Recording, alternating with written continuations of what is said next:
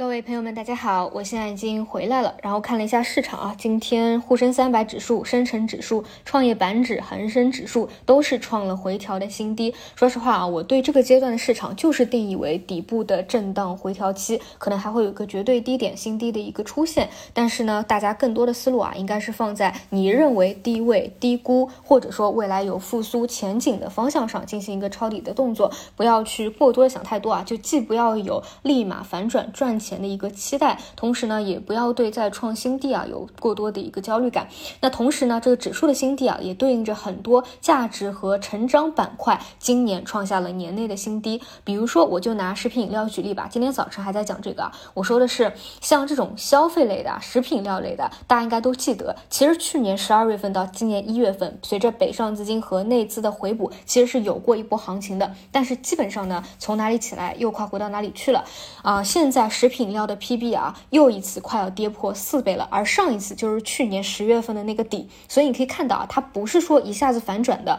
第一波叫做预期消费复苏，第二波呢叫做复苏正尾，但是你认为后续有有没有可能会有再来一个真正复苏的一个行情？如果有的话，它其实属于左侧，你也可以去偏价值类的投资者啊去关注的。那这里呢，我们可以把它称之为顺周期，就是跟经济复苏的一个情况挂钩的是比较紧密的。那有一些呢是逆周期，就跟宏观经济啊可能挂钩不那么多。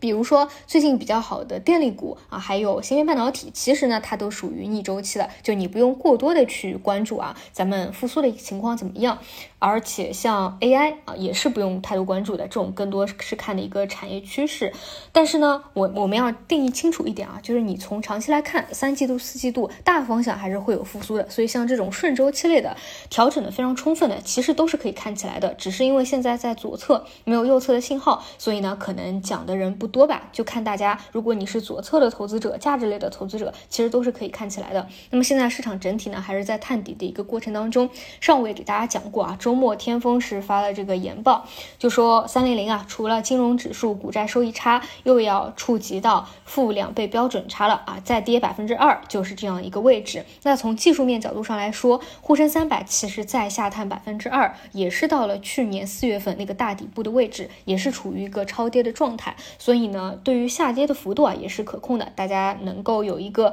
呃感知就好。那目前呢，更多是磨时间过程当中啊，量能不足，流动性不足。导致呢，你不能对赚钱有太大的一个短期的期待。那么今天市场整体呢，也是一个高开低走，呃，半导体的部分啊，也是出现了冲高回落，这也是市场整体量能不足导致的。而周五但凡传出小作文的板块，今天呢基本上都是闷杀。这一点我今天早晨特别提醒过啊，是短期的一个风险点，因为套利资金可能是要去出逃的。周末我们有没有看到任何正式的一个消息？所以周五进去的短线资金啊，都是会兑现的啊，只是说这个杀跌其实还是比较凶猛的，啊基本上比星期五拉升的那个低点都要更加低了啊，市场这个流动性啊确实是不太够。那这里呢再说一说这个电力股啊，最近表现确实非常好，那也是因为煤炭口岸价短期从每吨一千元。跌到了八百元左右，呃，所以煤炭股是下跌了，电力股是上涨的。但是我这里也得提醒大家一下啊，就是这个煤炭口岸价短期的一个下跌啊，它也不是说没有底部支撑的啊，八百块是市场认为的一个重要平衡点。所以之前我记得在电力股的上升趋势当中啊，有几天电力股是出现比较大的一个回调的啊，就是因为当时